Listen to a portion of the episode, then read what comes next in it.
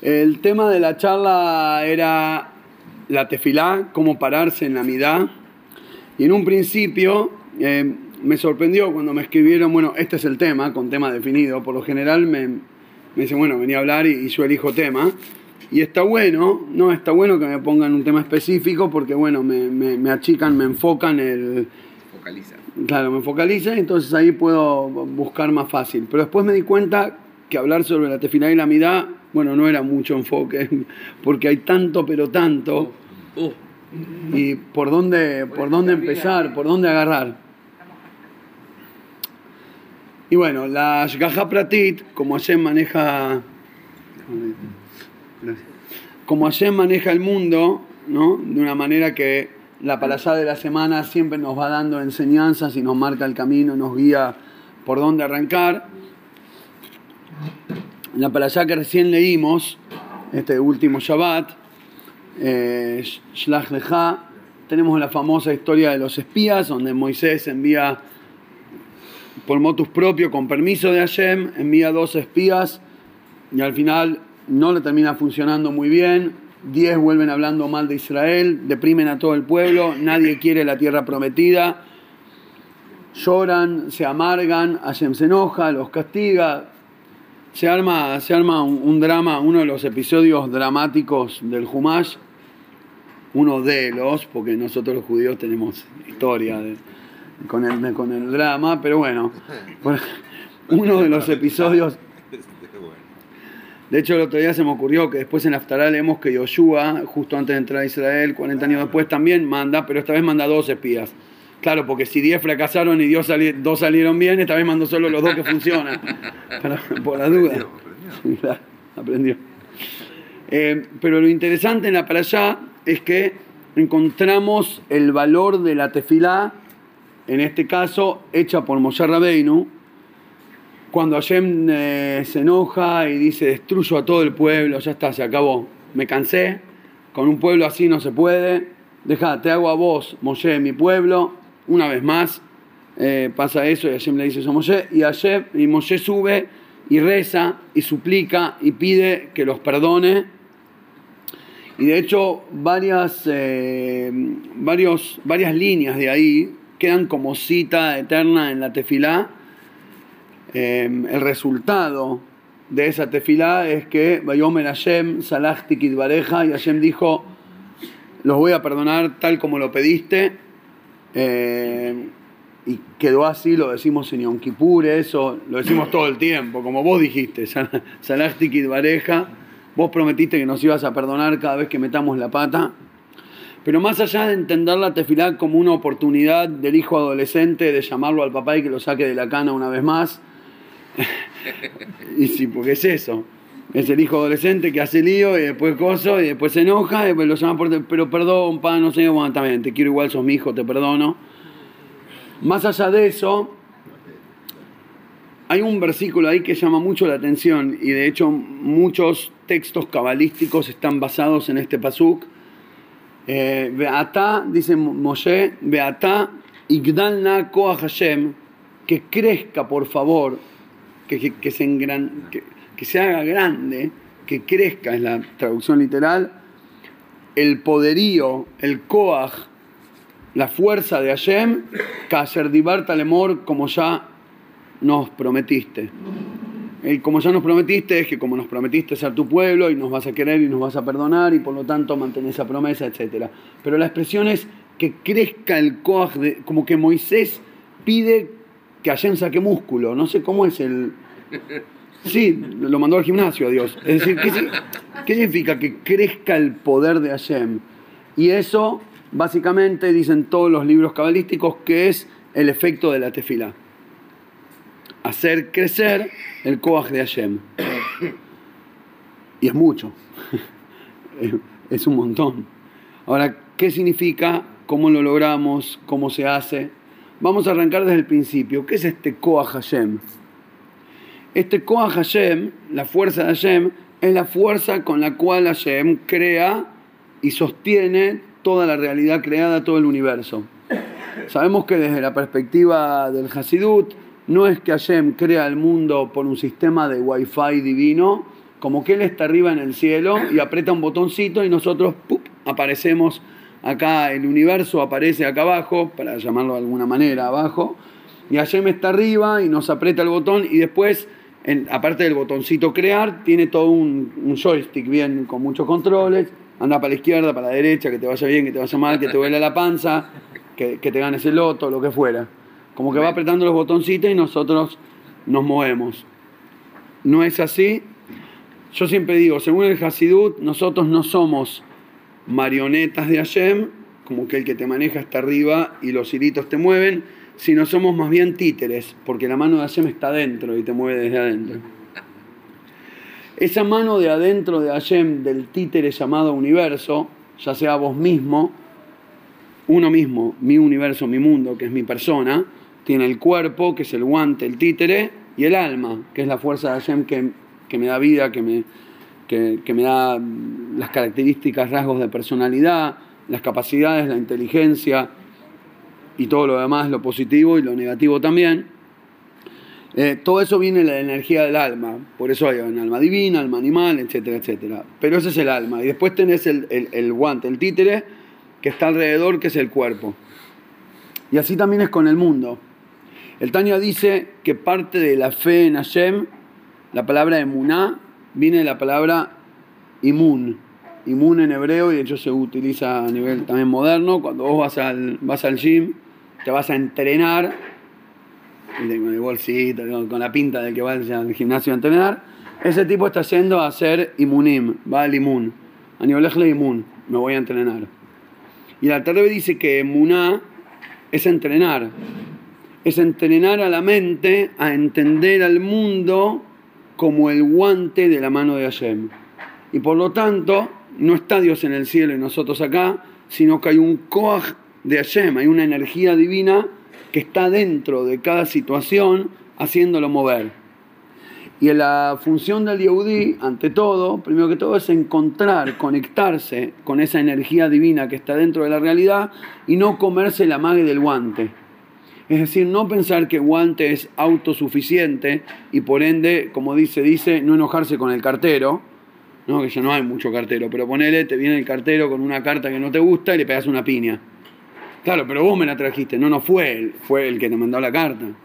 Entonces uno reacciona contra, o a favor, no importa, pero uno reacciona frente a las situaciones, a las cuestiones físicas de la vida y en realidad por ahí estaría bueno que antes se dé cuenta cuál era la energía y de dónde venía, y así tendría semuná y estaría seguro que todo viene de Hashem, y por lo tanto nos cambiaría, no sé si te soluciona los problemas, pero te permite otra perspectiva, te permite eh, usar los anteojos de la Torah y encontrarlo Hashem dentro de cada cosa.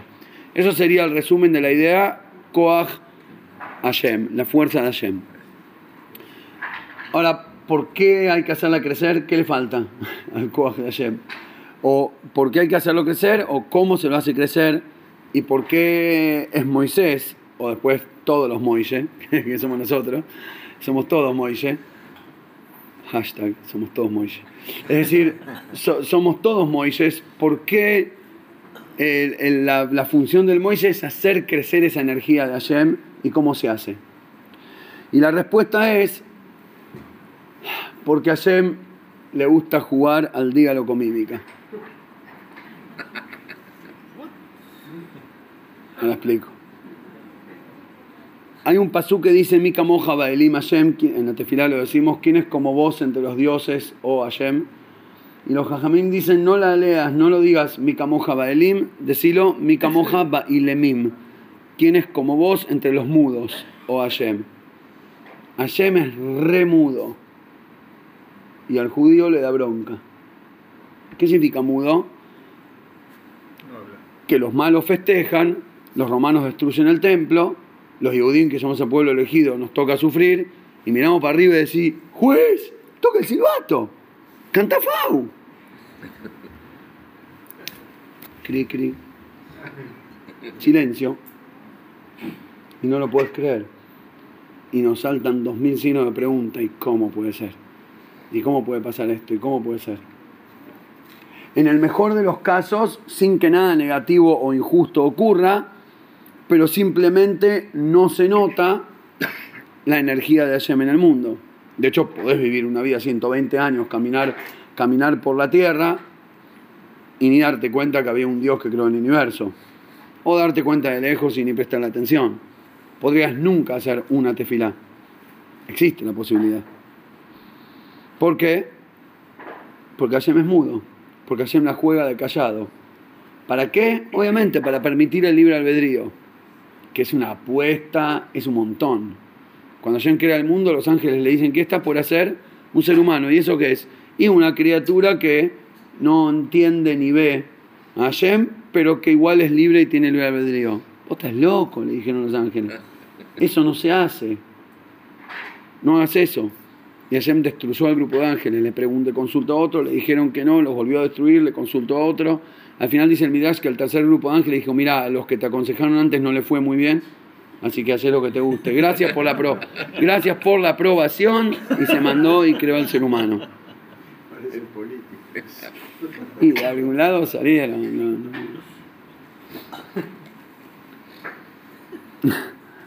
Y así hace, Hashem hace al hombre con libre albedrío. Entonces, el libre albedrío es producto del ocultamiento divino. Si Hashem estuviera revelado y todos veríamos a Dios y todos lo sintiéramos cerca, y para decirlo de manera chistosa y exagerada, si cada día que alguien no se pone el tefilín se le cae el brazo, o si come taref le explota la panza, y bueno, mucho libre albedrío no hay. Es como medio obvio, todo sería. Eh, si robás, explotás en el momento, y bueno, nadie robaría, entonces no hay libre albedrío. Entonces Hashem se esconde ya sea su justicia o su revelación, o que se note vigilar que hay un Dios, está escondido. ¿Para qué? Para permitir el curso natural del desafío. Y eso está bueno porque así es como Hashem hace el mundo para que funcione. Pero ahí vienen los judíos disruptivos a nivel espiritual y universal. Y nuestra función es revelar lo oculto. Es ir en contra aparentemente de lo que Hashem hace. Es revelar la luz divina en el mundo. Es hacer que se note que hay un Hashem. Es que cuando gano plata y me va bien, doy de acá y ayudo a un pobre. O ayudo a proyectos de, de, de, Torah y demás. A una escuela, lo que fuera. ¿Por qué? Porque con ese acto estoy declarando que creo en Hashem y que creo que esa plata me la mandó Hashem para darme el mérito de ser el, que da y no el que recibe. Cuando cumplo Shabbat, estoy revelando la fuerza de Hashem en el mundo. Porque la gente me dice, ¿por qué estás loco? Cerraste el local el sábado, el día que más se vende. Ah, no, pero yo soy judío. Y que por eso no te gusta ganar. Al revés, por eso te debería gustar más ganar plata. claro, soy judío. Claro, pero ser judío significa atreverse a desafiar el curso natural de la luz de Hashem chiquita, escondida, tapada y que no se note, y declarar a los cuatro vientos que yo vivo de Hashem, no de local. Y que si Hashem me dice cerrar el sábado, vas a ver como al final voy a ganar el doble. O lo que sea que voy a ganar lo voy a usar para alegría y no para remedio. Voy a poder vivir, de hecho, ¿quién era que leí una vez? Eh, un eh, general griego, creo, que había ido a espiar Israel antes de, la época de Hanukkah, antes de hacer la guerra. Eh, contra el reino de, los macabeos, no sé qué, fue a espiar, y esto lo comentó alguien, lo comentó un rabbi en una clase de citado de libros, digamos, de, historia, de historiadores, no de, fuentes judías, y es interesantísimo, y le preguntan qué fue lo que vio, tipo, bueno, contá, fue hablando de espías, pero espía del otro lado, volvió y dijo, no, esto, no, no, no, digo, los detalles militares, lo que fuera, y después se dijo, igual es un pueblo bien raro, hay que tener cuidado, porque tienen algunas cosas así, medias inconclusas.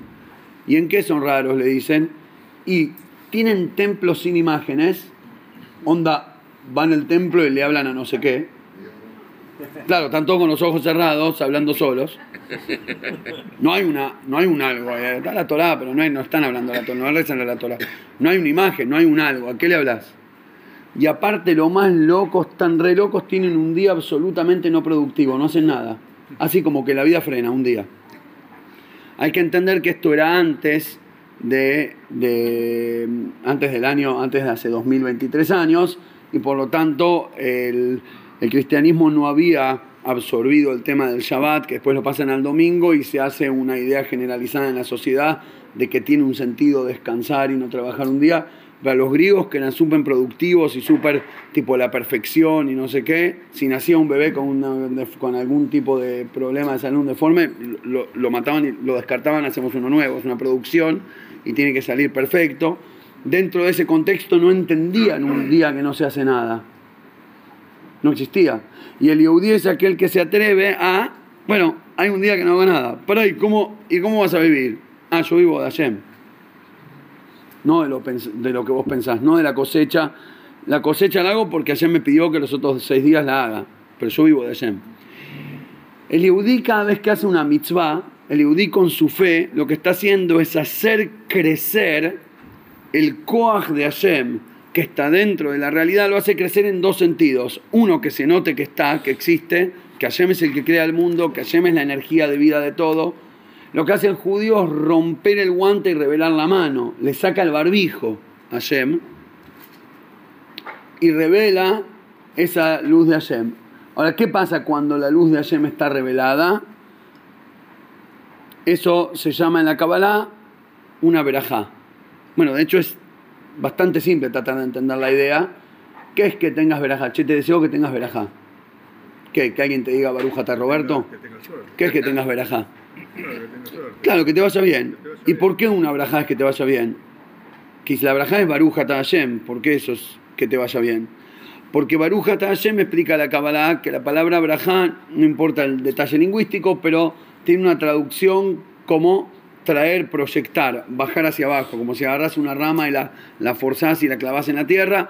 Bajar, bajar hacia abajo se dice eh, tiene que ver con la palabra Braja. Decir Baruch Hashem también, digamos. Correcto, y cuando decís Baruch Hashem o Baruch Hashem, lo que está haciendo es traer abajo la luz de Hashem, que esa energía venga para abajo, que se traduzca en algo que la brajá, que el hecho de que el mundo está sostenido por Hashem, se exprese en formato de brajá, que tengas salud, que tengas trabajo, que tengas panasá, que tengas najes de tus hijos, que tengas hijos sanos, que te sientas bien, que seas feliz, que tengas éxito, etcétera, etcétera. Todas esas situaciones que nosotros en este mundo llamamos alegría, éxito, cuestiones positivas, son brajot de Hashem, traducido cabalísticamente, proyecciones y revelaciones de la luz divina de arriba hacia abajo. Aquello que normalmente está oculto, ahora está revelado. Esa revelación, talán talán, se hace con la tefilá. Por eso la tefilá son 18 que brajot. Jai es 18. Nosotros proyectamos, traemos la luz divina para generar Jai, para generar vida a nosotros, a nuestros seres queridos, al mundo y revelar esa luz divina en Hashem una pregunta. Hay también de vida, aparte de vida, también da alegría. O sea, no solamente es el tema de vida, sino da vida y alegría. Correcto. Lo que pasa es que según el, según el judaísmo, vida es energía de Hashem. Y una vez que tenés energía de Hashem, automáticamente se chequean todas las casillas. Es como que alegría, satisfacción, salud, etcétera, etcétera. Cuanto más revelación de la luz y de la vida de Hashem tenemos adentro, mejor estamos. Ahora en realidad la tefilá es nada más la lupa de esta cuestión. Todo el judaísmo es esto. Todo el Yiddishkeit se trata de esto. Los, los, sabios dicen, Besha'ase Israel osim el makom, mientras que los Yehudim cumplen la voluntad de Hashem, Mosifim koach bigvura shelemala agregan energía en la potencia divina. Es como si fuera que, es lo que dijimos antes, hay una energía de Hashem que genera el mundo, pero está la básica. Es lo básico para sostenerlo, pero es mínimo y es oculto. ¿Querés que sea máximo y revelado? Para eso están las mitzvot, para eso está el rezo. Nosotros somos los que traen a la realidad física del mundo el plan premium de Hashem para decirlo de alguna manera. Por eso decimos, Baruch Hashem, Minaolam Beada Olam. Bendito sea Dios. Bueno, es que literalmente Leolam decimos como para decir siempre, Leolam Baed es para siempre, pero la traducción literal es en el mundo. En, el, en el, la zona Kodesh, el siempre y el mundo, es decir, tiempo y espacio van juntos. Eso la teoría lo sabía un poco antes que Einstein. La idea es que el tiempo y el espacio van de la mano y Baruch Hashem y Naolam Beada Olam traer la luz de Hashem del mundo, es decir, de la, de la dimensión suprema, oculta, infinita, hacia el mundo revelado nuestro, chato, la realidad física, que se note, que se revele la luz de Hashem. En otras palabras, la tefila nos propone como socios de Hashem, no como clientes. Esto es muy importante prestar atención. ¿Quién labura acá como socio? ¿Quién tiene socios? ¿Nadie? Ok, bueno, bien. Eh, Hay varios. Sí, y es... Pero no queremos... Claro, no lo quieren aceptar. Claro, porque ya... Es como un matrimonio la sociedad, complicado. Eh, sí. Muy bueno. Dejá. Te voy a Jaime de verdad, ¿no? No tengo. Ahí, ahí. Que... No, prefiero el otro. Eh, no demuestra ese, funciona todos los martes o los miércoles. Después lo volvemos a poner el martes que viene.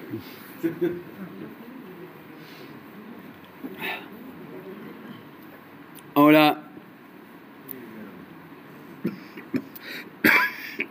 la Kabbalah conecta esto con varias cuestiones.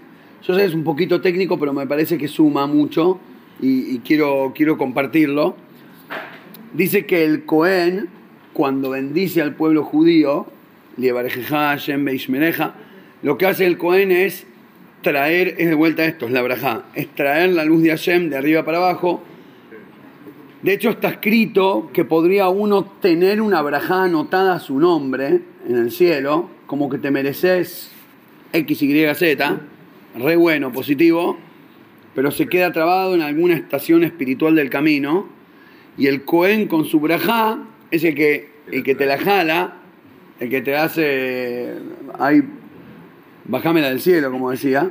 Aceita el camino. Correcto, te aceita el camino y te baja la broje. Y por eso el Cohen dice, lo trae el Jidó esto, el Jidar Abijaim Yosef David Azulay, explica que el Cohen extiende sus manos y, en las, y las manos tienen 14 los dedos, 14 huesos de los dedos, más la palma en sí que cuenta como un, un entero, son 15. Eh, y por eso las palabras, hay 15 palabras en el Ibareje Hashem, Beishmereja. Y el, y el Cohen antes de, dar la braja tiene que hacer Netilat Yadayim, el lavado ritual que Levi le lava las manos, y el mínimo alágico, el mínimo alágico para que la Netilá sea cayer, y de hecho es lo que hacemos en Kippur, cuando tenemos que hacer netilá, cuando nos levantamos, pero no se puede lavar las manos. Entonces, ¿qué se hace? Haces el mínimo alágico, que es hasta acá, hasta los nudillos, que es básicamente los 14 huesitos. La netilat yadayim, por obligación, son los 14 huesos de cada mano, y por eso explica la Kabbalah que cuando el Cohen se limpia, ¿qué son los dedos? El fin de la extensión del cuerpo humano, que es aquello de mí que toca y se relaciona con la realidad es mi conexión con el mundo físico. Cuando el Cohen te bendice con sus dedos, lo que está haciendo es traer la energía de Hashem hacia la conexión con el mundo físico. No imaginemos como si la realidad fuera el enchufe y el Cohen es el cable conectado con Hashem y él al lavarse los dedos y a estirarlos y bendecirte, hace la conexión y te baja la, la de Hashem al mundo. Y por eso, dice, eh, dice está traído, por eso dice el Jidó, que los 14 huesos más los 14 huesitos de ambos dedos, ambas manos, son Koach. Son 28, que son el Koach de Hashem, bajado de arriba para abajo, traído desde el cielo, la braja de Hashem a la persona. Y por eso digo que hacer tefilá no es ser cliente. A veces nos paramos, nos posicionamos en la tefilá como un cliente de Dios. Onda con el genio, el mega proveedor. Y si, che, ¿me tirás una? Dale, porfa. Yo soy el pobrecito, vos sos el dador, yo el receptor. Y la verdad que me falta, me falta una. Y dale, ¿me llenás el tanque? Y él te mira y dice, bueno, son 613. Y bueno, tome. y le paga. Y hay como esa relación de. Puso 3 litros nomás, porque. 613. Claro, como las 613 mitzvot. Igual de lo que vi puso solo 3 litros, porque está 200 y pico. Eh,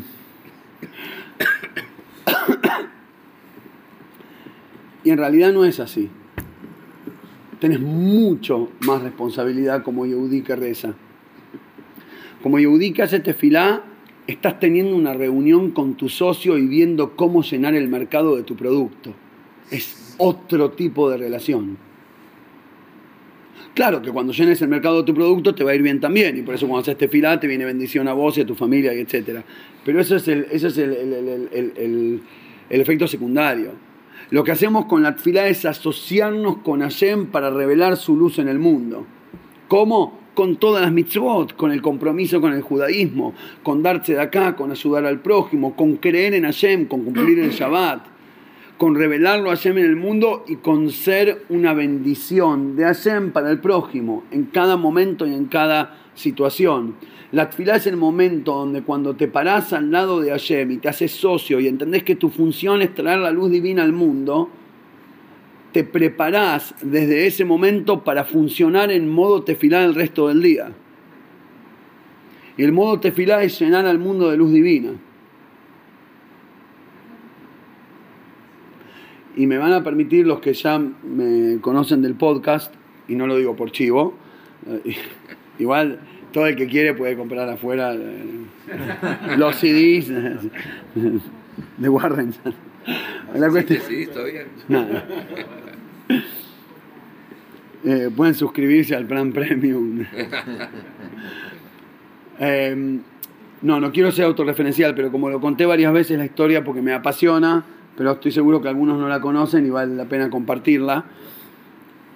En un, en una, en un momento el, el Baal Shem Tov, el fundador del Hasidut, gran maestro cabalístico, el, que fundó toda la, todo el movimiento hasídico, el primero de los rebes hasídicos,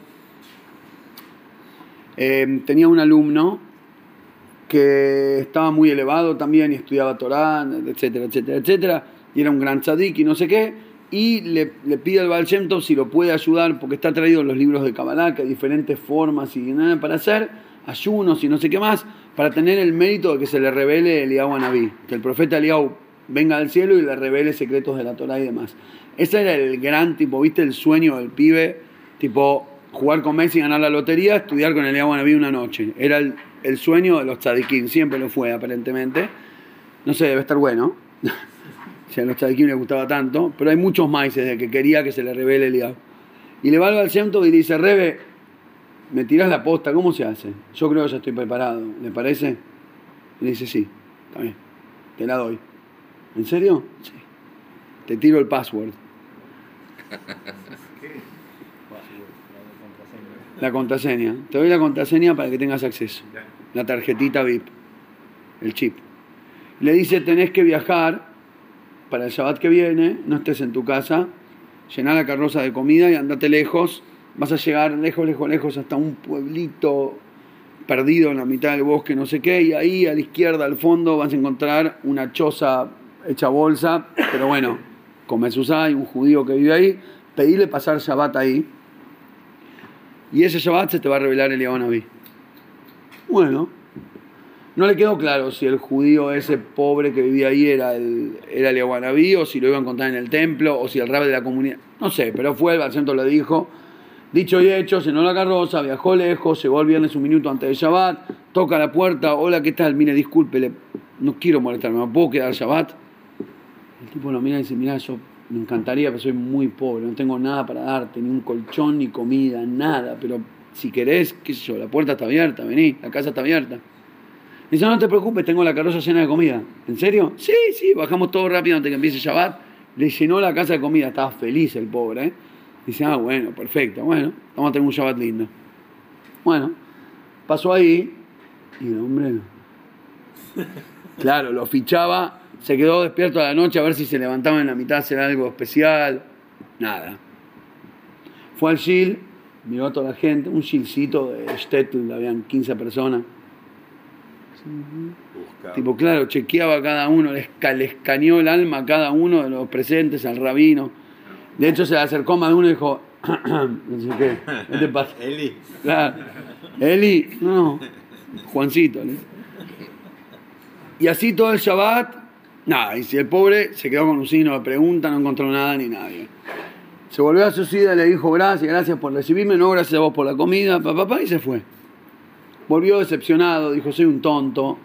Ya el Balcento me mandó a donde tenía que ser y me, tipo, estaba jugada de gol y me, quedé dormido, no vi la pelota pasar.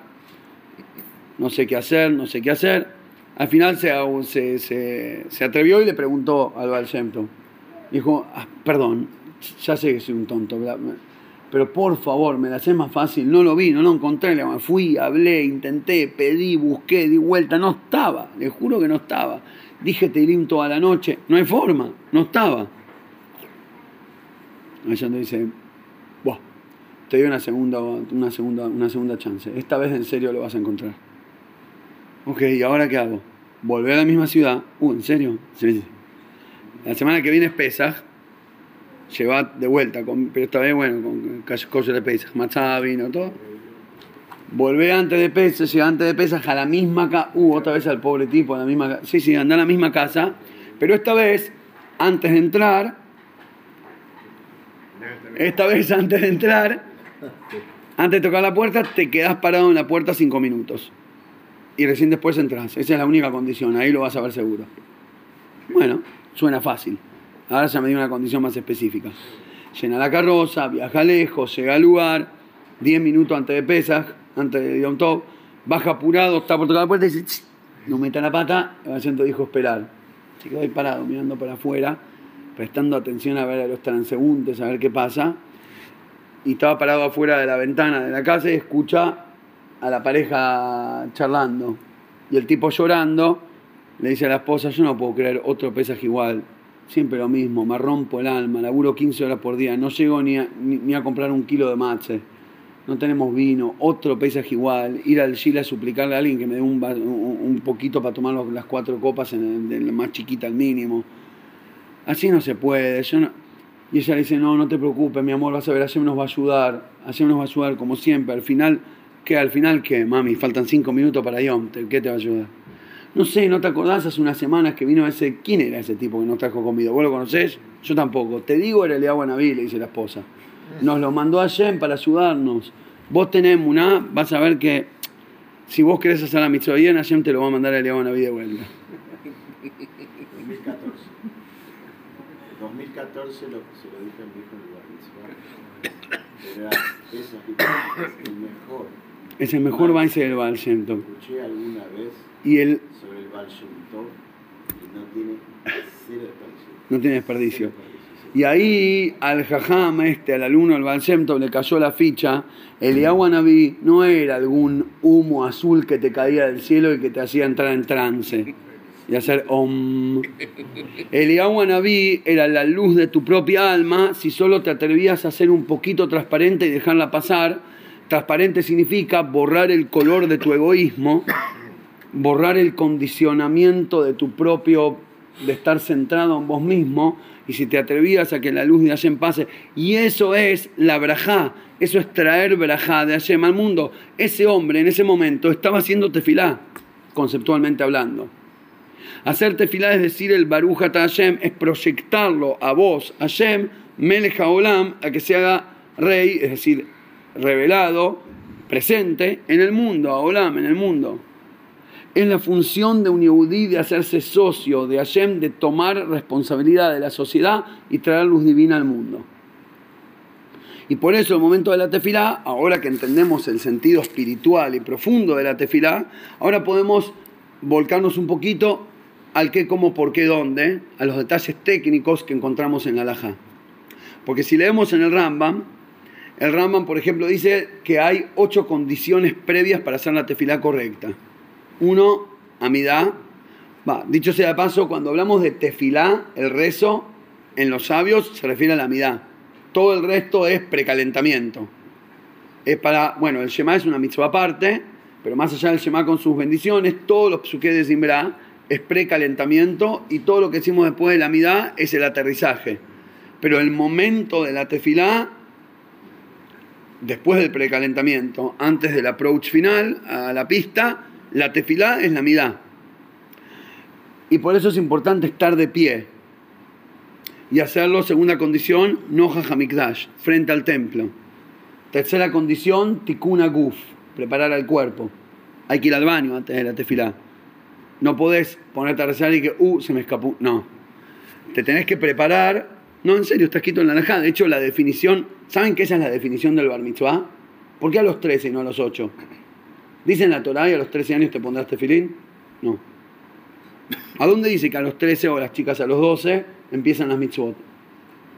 Lo establecieron los sabios basado en el nivel de maduración de un niño que ya puede tomar conciencia para hacerse responsable de las mitzvahs. ¿Cuál es la es muy técnico y gracioso? ¿Cuál es la definición de hacerse responsable de las mitzvot? De poder, ¿cómo lo digo? Poder controlar una flatulencia en el momento del rezo con los tefilín puestos. Es buenísima. Es decir, cuando te transformás en adulto, cuando podés, cuando podés controlar que, los otros no tengan que sufrir tu suciedad interna. Es buenísimo. Si lo pensás, es profundo. Hay muchos de 50 que no hicieron el bar. No, no, no me refiero a nivel literal, me refiero a nivel espiritual, que es mucho peor. Pero después de, de, de preparar y arreglar al cuerpo, hace falta también tikuna malbushim, arreglar las ropas. No se puede hacer tefilá en, no sé, en calzón, en camisón. Estoy en casa, qué sé yo, no fui al shil, bueno, así como estoy en pijama, en pijama y en cuero rezo. Uh -uh, hay que estar bien vestido. Porque te estás parando frente a Hashem. Bueno, pero estoy en casa, estoy solo. Hashem igual ya me conoce. Si él me creó. Estamos en confianza. Puedo hacer tefilá en, en musculosas, igual me conoce. No, hay que vestirse como un mensch como vos te sentirías cuando te vestís para ir a ver a un, dignatario, a un rey, a lo que fuera, a un presidente, te empilchás para ir a hablar.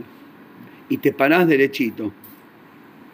Y ticuna macom, no solo tu cuerpo, la ropa, la posición, el lugar. Por ejemplo, si te tocas a final en la calle, te tenés que fijar que no haya regalito de perro, porque al lado de algo sucio no se puede hablar a Yem. Eh, o por ejemplo, no sé, en el baño, no se puede hacer tefilá en el baño.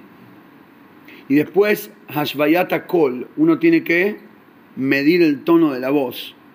No puede ser ni muy, no a los gritos, la mirada no se puede decir en voz alta, pero tampoco puede ser muda, tiene que sonar mínimamente para que tus oídos lo oigan, pero nadie más. Como muy mínimo, pero algo de sonido. Y hay que eh, enganchar la frecuencia correcta. Siete, hay momentos en la medida que hay que prosternarse frente, frente al rey, inclusive después de la tefilá, y es uno de los interesantes porque uno de, los, de las condiciones es para post amidad, que es el nefilat apaim, perdón, el nefilat apaim, que cuando, tengo, gracias, tengo,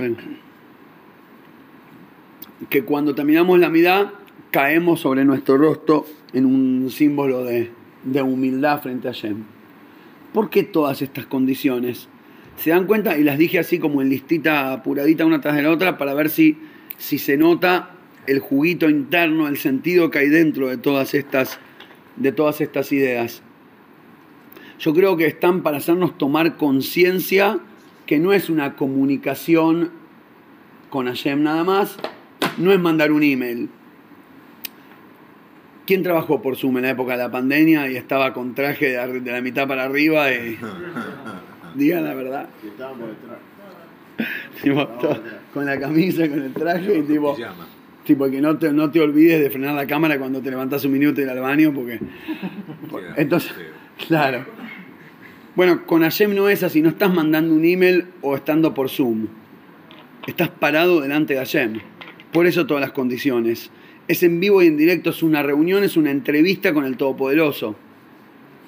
Y de vuelta, no entrevista para ir a manguear, no, entrevista de socios, de cómo traer su luz, su luz divina al mundo. Que parte de eso obviamente es cuando, cuando vos volcás luz y braja de al mundo, obviamente el que vuelca tus propios vasos se llenan también. Tu vida, tus hijos, tu salud, Baruch Hashem hasta los 120 y con alegría. Pero, pero la función central es una reunión de socios, a donde vos te predisponés a conectarte con Hashem y a traer esa luz al mundo. De 18 maneras diferentes, que entre todas hacen a la vida, al Jai. ¿Se tengo que ir cerrando? Yo cuando hablo no se mira el reloj, se mira el calendario. Si hay espacio para algunas preguntas. No, no, esto no. Dictadura, ¿no? Es para los suscriptores premium la pregunta. Ahora, la verdad, la verdad es que me anoté tres renglones más con un concepto, pero desde que empecé a preparar la clase hace dos semanas, hasta absolutamente ya, dudé y sigo dudando si decirlo o no. Y animate. Sí, se puede perder. Claro, igual después me vuelvo a Israel y no lo veo más, no pasa nada. De- de- se hacen cargo los rabinos acá presentes. Yo, no- yo tiro la Torah y escondo la mano. Dale. No, pero es un poquito fuerte. Pero bueno, vamos ahí. Jaime. Hay una condición previa para que esta sociedad y esta fuerza espiritual de agrandar el Koach de Hashem y revelarlo en el mundo y que se traduzca en bendición para uno y para todos, hay una condición previa para que esto ocurra. Y lo decimos al final del Shema, cuando hablamos de la parashá del Tzitzit, dice, lo leímos también en la parashá pasada, eh, y que de hecho tiene relación con esta parashá porque a Korah le incomodaban los chichit, le hacían cosquilla, parece. Eh, que dijo, ya está, si tenés el talit perfecto, ¿para qué hace falta chichit? ¿Para qué enfocarse en los detalles si ya estás conectado? Yo soy judío de corazón. Bueno, pero eso es otro tema, ya cuando lo invitemos a Korah a la- a la- a la- al, desayuno, charlamos del tema. Pero volvemos al tema del tzitzit, dice, y lo usarán y lo, y lo verán. Y cuando veas al tzitzit te recordarás de todas las mitzvot. Hasta ahí está todo lindo. Ves el tzitzit, te acordás de todo. El tzitzit es una mitzvah, pero te hace acordar de las otras 612. Y te acordás de Hashem. Y, ¿y qué va a pasar si te acordás de Hashem con el tzitzit? Velotaturu y no irán, Tatur viene de Latur, que es el verbo que usa la Torah para los marraglim, que es la parsha que viene junto antes, justo antes del tzitzit. No van a ir como espías, no van a ir pispeando por detrás no se van a desviar detrás de sus ojos y sus corazones. Y acá viene la parte durita, Asheratem Zonim Aharem. Bueno, creo que el Sidur lo traduce, ¿alguien se acuerda de la traducción en español? Det- no irán detrás de vuestros corazones y ojos, a partir de los cuales se, co- se corrompen, creo que dice, se corromperán. Muy delicado que vota Argentina. La traducción. No, es correcta la traducción, la interpretación. Pero la traducción literal, zonim, viene de la palabra zoná, que significa prostituta. Entonces la traducción sería, no se tienten y no vayan detrás de sus ojos y sus corazones porque se van a terminar prostituyendo. ¿Qué significa esto? Y en los textos profundos de Kabbalah, en los secretos de la Torá, que bueno, eran secretos hasta que me dijo el Señor que me anime. eh, sí, claro, sí, sí, ya está. Y de hecho, los rebes hasídicos armaron todo el movimiento del proyecto basado en democratizar y compartir los secretos y no guardarlos. A veces temían que no sean malinterpretados y demás, pero somos gente adulta y Baruch Hashem pueden- se puede entender. ¿Qué dice? Muy interesante. ¿Qué es Asheratem Zoinim? Que ustedes se prostituyen. Dice, ¿qué es una prostituta? Aquella que en vez de tener un compromiso, en vez de que su intimidad esté basada en un compromiso y en amor, se entrega y deja que cualquiera sea más pía, que cualquiera la influencie y es receptora de quien sea. Esa es la definición.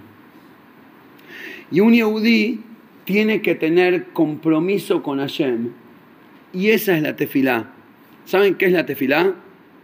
Que al único que le pido algo y al único que me arrodillo es Hashem. Como Yehudí no me arrodillo frente a nada ni a nadie. No me entrego ni a la opinión pública, ni al que dirán, ni a la posición social, ni a la conveniencia, ni al egoísmo de mi personalidad, ni al materialismo. Como judío no tengo otros dioses. Nosotros en la Tefilá Yom Kippur decimos Avinu Malkeinu, abrimos el arón y, cantamos el Avinu Malkeinu. Y el primero de todo, y es el que cantamos, es Avinu Malkeinu en la Numelejela Ata. Padre nuestro, Rey nuestro, no tenemos rey sino vos. Para, para un minuto. ¿Por qué no lo decimos de manera positiva?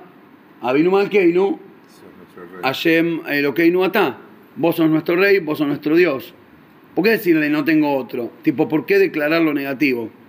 Imagínate llegas a tu casa y le decís, mi amor, no tengo otra. Te pega un cachetazo.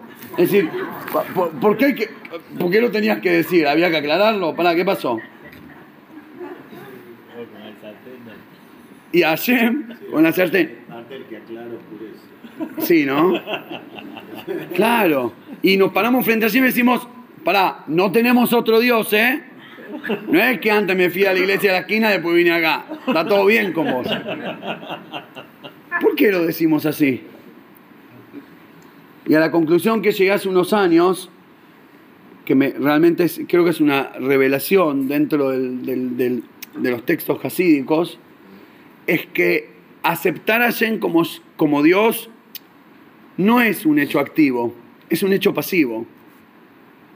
El verdadero tener a Hashem como Dios es el, acto, la sensación, la, creencia, no sé qué palabra decir, la, la, cuestión activa de creer en Hashem es descreer en todo lo otro. Despojarse de todas las otras creencias. Saber que como Yehudí no le tengo que chupar la media a nadie, solo a Hashem. Yo no me arrodillo frente a nada, ni a las propagandas, ni al formato, ni al que dirán, ni, ni, ni a la plata, ni al becerro de oro. Yo me arrodillo, me arrodillo solo frente a Shem. Cuando un Yehudí... Porque los seres humanos somos Y sí, y para eso la Torah viene a corregir eso. Cuando un Yehudí decide conectarse con el tzitzit, conectarse con la misión de Hashem, conectarse con la tefilá, y ser socio de Hashem para traer luz al mundo, hay, hay una condición, estar comprometido y no permitir que cualquier porquería se me meta y me controle el alma desde por dentro. Y, para eso hay que tener control de las fronteras de mí mismo. Porque así como la Torah nos dice no comer taref, te cuidas que entra en la boca, hay que no comer taref con la mente también. Porque si no te, terminís, te terminás Y lo cierro con un maíz cuchi, podría decirse, para expresar un maíz dulce y lindo, porque ya me, puse un poco serio y, claro, quiero ablandar antes de terminar, que expresa esta idea. Dice que había un hombre que, que nada, estaba durmiendo feliz en su casa a la noche, 3 de la mañana, ¿Qué te Claro. ¿Quién es? No, no, lo contrario. Viene y le dice, disculpe, eh, la casa está en venta, por la verdad me gusta, yo se la quiero comprar. No me está cargando, salga de acá, usted está loco. Déjeme dormir, le da un portazo en la cara y se vuelve de acá. Claro. Se queda dormido finalmente, diez minutos después. ¿Qué pasó ahora? Y al mismo tiempo, ¿qué querés? Escuchá, ¿cuánto vale? ¿200? Te doy medio palo. 500. ¿Te conviene? Discúlpeme, usted está loco en la cabeza. La próxima vez que golpea, llama a la policía. Pum, le cierra la puerta, se vuelve a dormir. 15 minutos más tarde, ya se quedó dormido. Esta lo mato, dice. Abre la puerta y el tipo con la valijita tipo Hollywood. Un millón de dólares. ¿La vendés o no la vendés? Verdad no sé, no sé qué decirle porque no, no, debe haber algún, ¿viste? algún catch. Después me, me, portazo. Por favor, por favor. Pero, ¿me vas a dejar en paz en algún momento? Te dije que no. Dice, mira, ¿ves el clavo? Ahí tenés un clavo, ¿ves? En la pared arriba del cuadro. El clavo, no toda la casa. El clavo, un palo verde. ¿Cerramos? Mira, tengo contrato. No me dice, ¿sabes qué? Pensándolo bien, si ya no voy a dormir. Era judío, claro. No el que ofrecía, el que compró, el que, el que vendió. Bueno, dale, te vendo el clavo, toma, estás loco de la cabeza, agarró la, la, la valija, la guardó, le vendió el clavo, cerró con llave. Y se vuelve a dormir esto es lo más raro que me pasó en mi vida, pero bueno, me hice un millón de dólares, ¿por qué no? Se queda dormido finalmente, terminó la historia con el tipo raro. No, me estás cargando. ¿Y ahora qué? Eh, Quiero colgar mi saco en el clavo, si no le molesta. Claro, porque el clavo es mi clavo. Si no le molesta. Bueno, está bien, me pagó un millón de dólares, qué sé yo, que cuelgue, que cuelgue el, saco. Lo cuelga. El tipo se va, terminó. A la otra noche, ¡ay, Dios mío! Le suena de vuelta la cosa. ¿Qué?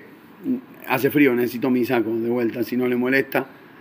El tipo no aguantaba más, dijo, ¿sabes qué? Quédate con la casa, el clavo, las paredes, todo, me voy, no quiero más, quiero dormir. Se agarró una valijita y salió corriendo y terminó quedando en la calle.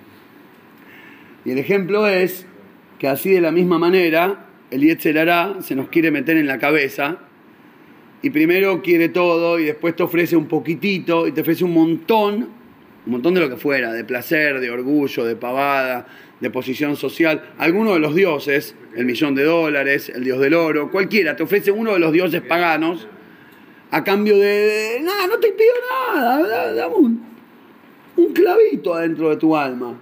Pero una vez que lo dejaste entrar, te morfó y en ese momento, duele decirlo, pero te prostituiste, lo dejaste entrar. Y la condición previa para poder estar conectado con Hashem de un nivel tan grande, si uno logra mantener, cuidar la frontera y que el Yetzerará y el interés propio y todo eso no entre, uno realmente puede conectarse con Hashem hasta tal nivel que sos socio, que vas a traer luz divina al mundo, que persona que toca es persona que iluminaste, que lo que tocas se transforma en oro, que, que, que en el que tocas le alegraste y le iluminaste la vida. Para eso hace falta una cosa, estar comprometido y jugado. Pero cuando estás comprometido con el Yiddishkeit y estás jugado con Hashem, después te transformás vos en el cable de Hashem que le lleva la electricidad divina a todos los electrodomésticos de la realidad. Gracias a todos.